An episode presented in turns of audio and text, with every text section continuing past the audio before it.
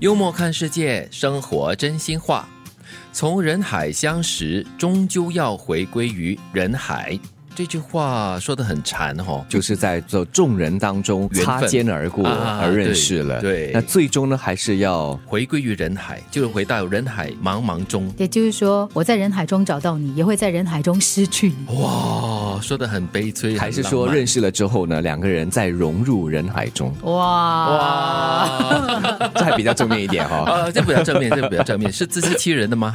正面、啊但是这个说法呢，肯定是很那种历尽沧桑的感觉哦哈、没有，你可以想象啊，就是一潭的水哈、在水面中啊，掀起了两两滴水跳起来嘛，嗯 对吗？那个涟漪，对。这两滴水跳了起来后，就互相想相认识了。认识了之后，这两滴水还是要落回水面上的嘛哇，就又又回到了这个人海中。对，很意象哦，你你的形容、好馋 哦，对，但是我说的就是可能一种人的缘分吧，嗯、你因为缘分而相聚在一起，缘起缘灭可是缘尽了过后呢，就是要回归人海了，你就是各走东西了、哦。啊，嗯，没有合适的伞，宁愿淋一辈子的雨。宁缺是吧？勿滥。 对对对，这是一种生活的这种执着的态度哈、嗯，我的想法有点不一样哎，我我总是觉得很多时候是人家不懂得用伞，就好像我先生一样，他每次撑伞，如果下雨的时候他帮我撑伞的话，我就会跟他说，哎，你不会拿伞。因为明明这个雨从左边飘过来，嗯他就挡 右边，你你知道我所以你的意们还思是吗半？边湿哦，对不对，我是说你要看雨从哪里来，你就要把雨伞放向哪一个方向，啊那你就可以好好的遮到自己啊。你要跟他说 left right，不可以讲左右。 我们的左右问题啊。所以，所以我想说的是，这个世界上没有最适合的东西，而是你怎么样的在整个过程当中去找到一个平衡，然后呢，增加那个契合度。其实我觉得你先生哈、不是不懂得这用伞，他可能只是要挡着你的那一边的就对啊，了。每次都是我淋湿了， 难怪你这么纠结。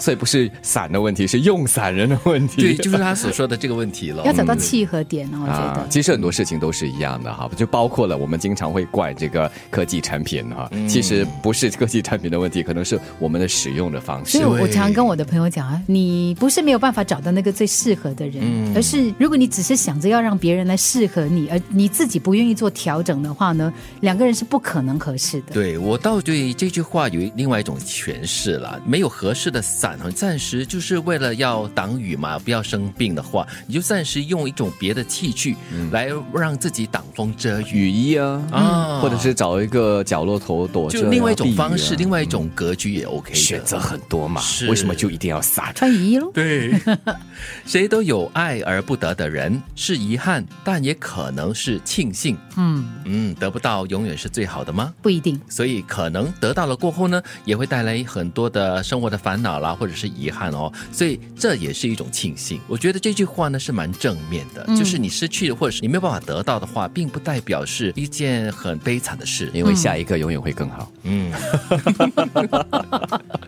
总有一些东西要用消失来证明它的珍贵。嗯，因为都是总在失去了之后，没有了之后，才会说早知道我就应该好好的珍惜。这嗯是人的问题，对不对？对。嗯，我们永远不会看到自己掌握着的东西。嗯，这个东西呢，可能也是蛮可怜的啦，就是、它消失了过后，我们才知道它的珍贵、哦。嗯时，间呐、青春呐、嗯岁月啊，还有都我是嗯觉得是爱情了，一些人哦，我我对真的消是失这样学过来的嘞。真的嗯哦，所以，因为我很早就谈恋爱嘛，所以你在成长的过程当中呢，其实有的时候你会很不经意的把一些东西视为理所当然。嗯一直到有一天，我做了一场梦，那个梦中我看着他牵着别人的手，啊然后我看着他爱着别人，嗯然后你就觉得，诶，哇！你醒过来的时候，你发现，诶，原来当这个东西失去的时候，这个感情失去的时候，那个在梦里的那个恐慌跟焦虑哈、是很可怕的。所以你就懂得珍惜它了啦。对，所以我们是不是要有多一点点的想象？嗯，就是我们眼前所有的，握在我们手里的嗯，你去想象一下，如果它真的失去了，没有了你怎么办你不在你手里，嗯你会有什么样的反应？对，对如果你缺乏想象力的话，那就要像金云，要早点做这个 梦，